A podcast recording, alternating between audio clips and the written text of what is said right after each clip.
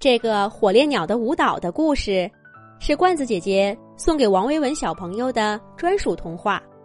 祝王维文小朋友像火烈鸟一样美丽，能够跳出跟火烈鸟一样的舞蹈来。文文小朋友家的城市举行了一场盛大的文艺演出，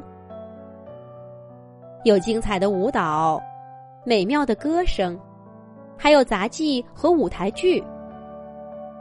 文文小朋友和小伙伴们看得津津有味儿，把小手都拍红了。文文小朋友对爸爸妈妈说：“这是他看过的最好看的演出。”可是旁边座位上一位老爷爷却遗憾地说：“哎，总归是缺了点什么。”这么精彩的演出，要是再来一段火烈鸟之舞，就完美了。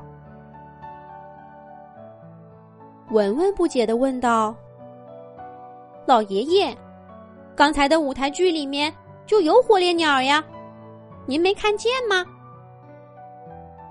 老爷爷笑着说：“小朋友，那哪里是火烈鸟啊？”只不过是人类扮成火烈鸟的样子，来来回回走几步算了。我说的是真正的火烈鸟来咱们这儿跳舞。文文更好奇了，连声问老爷爷：“真正的火烈鸟也会来舞台上跳舞吗？”老爷爷。捋着胡须说道：“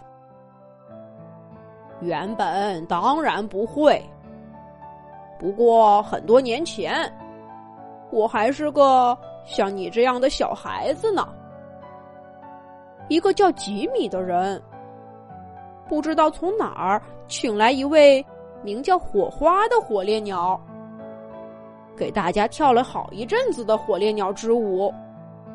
那舞蹈……”真的像一阵火花一样，在舞台上闪耀。所有的灯光加在一起都没有它亮，真是让人难忘。只不过后来，小朋友哪有耐心去听后来的事儿？一听到有如此好看的舞蹈，文文忍不住打断了老爷爷的话。迫不及待地说：“我想看火烈鸟跳舞，老爷爷，您快告诉我，怎么才能看到火烈鸟跳舞呢？”这可把老爷爷给问住了。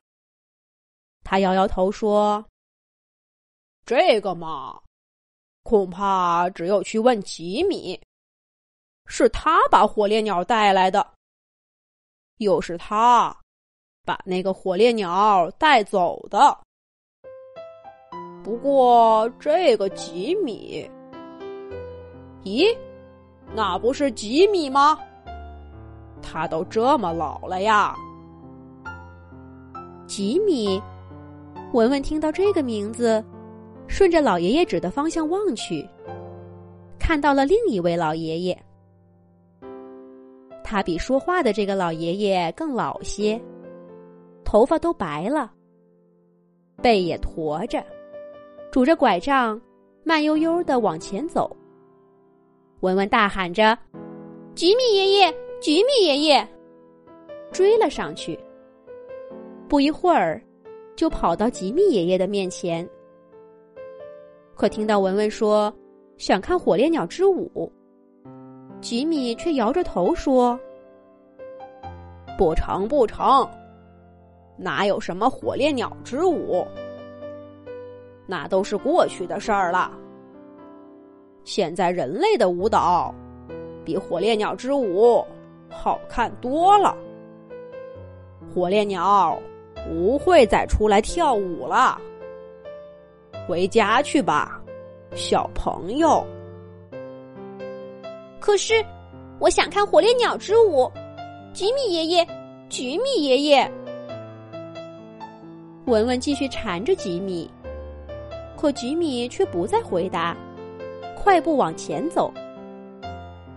说来也奇怪，吉米明明步履蹒跚，还拄着拐杖，可文文却怎么都追不上他，只好眼巴巴的看着他离自己越来越远，最终消失在街角。